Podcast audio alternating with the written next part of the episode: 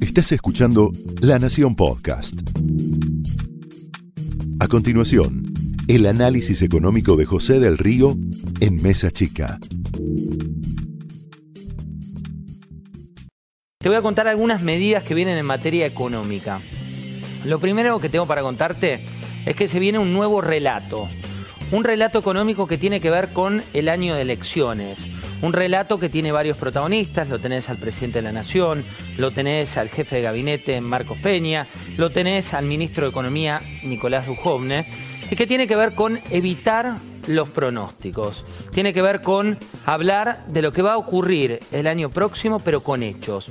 Pasaron varias cosas en las últimas horas. Por un lado, tenés una cuestión que es un anuncio de inversiones por 2.300 millones de dólares en la provincia de Neuquén. Esta es una inversión de IPF con Petronas. ¿Pero por qué es importante? Porque en Vaca Muerta está lo que suponen será el oro para los próximos cuatro años.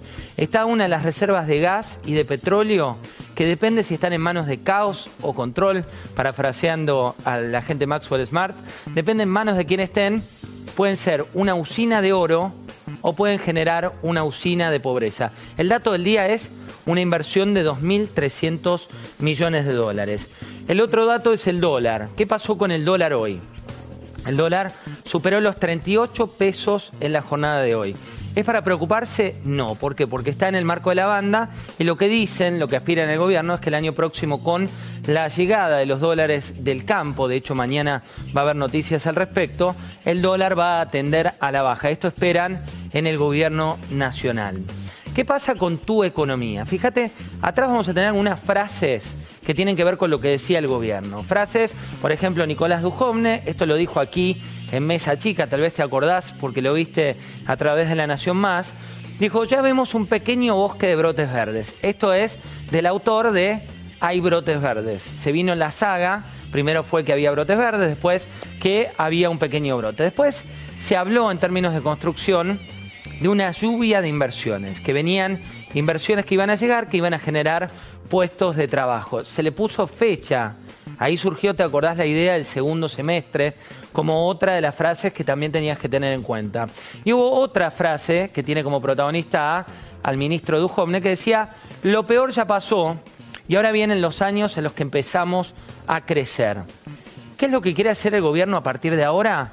Evitar todo tipo de fechas. Eso en público, pero en privado hay fechas que te voy a dar en detalles. Tenemos imágenes de unas de las declaraciones de los últimos días que hablan del presidente de la Nación, que hablan de algunos de los detalles que están vinculados con lo que ocurre. Fíjate lo que decían respecto de las inversiones y lo que dicen de no poner fecha Marcos Peña, por ejemplo. Ya la palabra pronóstico no la quiero usar más. No nos ha ido bien con los pronósticos. Yo creo que no tenemos que caer en el error de poner fechas. Si algo cometimos como error en estos tres años, José, y no debemos volver a cometer, es eh, caer en la lógica de los pronósticos del gobierno.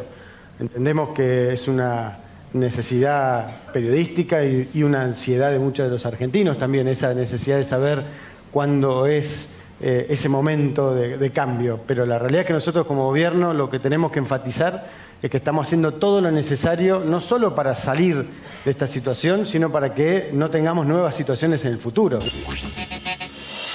¿Es casualidad? No, de ninguna manera. ¿Tienen fecha? ¿Tienen fecha de lo que va a ocurrir en tu economía? Cuando datos del día de hoy, la industria cayó 6,8% en octubre, acumula 10 meses de caída, se redujo 2,5%. Tienen datos cuando hoy el dato del día es que la construcción se desplomó un 6,8%, que el sector textil, el sector de los químicos, el sector automotriz vienen cayendo. Tienen datos cuando hoy se difundió el número de la caída del 45,9% del sector automotor. Fíjate lo que es la Argentina. Hay un CEO, el presidente de una de las compañías automotrices, que asumió este año. Asumió en un año en el cual el primer cuatrimestre argentino iba hacia un récord de venta de cero kilómetros. Pasan cuatro meses y ese mismo CEO tiene que explicar qué es lo que ocurre en un año donde su industria parece bipolar. ¿Por qué parece bipolar? Porque arrancó récord y termina en un récord de caída. Se estima que van a estar en 800.000 eh, unidades, pero después de cinco meses de récord histórico, tiene derrumbes del 46% y me hablo, te hablo de la industria automotriz. Te hablo de un sector en el cual bajan los precios de combustibles. Esa es la noticia de las últimas horas. Pero ¿cuánto bajan los combustibles? 1,6. ¿Cuánto subieron? 10,9.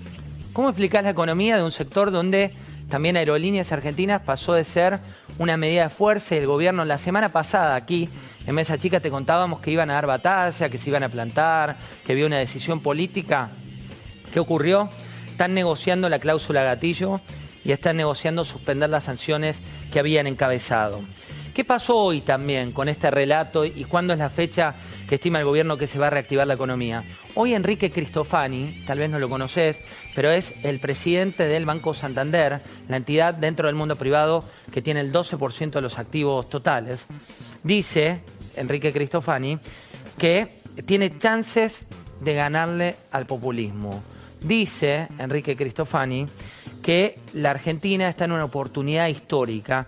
Y también dice el sector financiero que la actividad arrancó al 5% y que está cayendo al 4%. Te hablo de la actividad económica. Y por último, ¿qué es lo que puede pasar con tu economía? ¿Cuáles son las variables que preocupan y qué es lo que viene para esta semana que comienza? Punto 1. Paritarias de comercio. Abarcan a un millón de trabajadores se cerró un acuerdo récord en los últimos días. ¿Qué dicen las grandes cadenas de comercio? Que no tienen plata para pagarlo. ¿Qué va a pasar en los próximos días? Va a haber una reunión con Dante Sica, el ministro de Producción. Le están pidiendo que no homologue el acuerdo porque no lo van a pagar. ¿Por qué? Porque las unidades cayeron 20 al 50%. Los salarios, los servicios públicos y los insumos crecieron por encima de sus ventas. ¿Y por qué?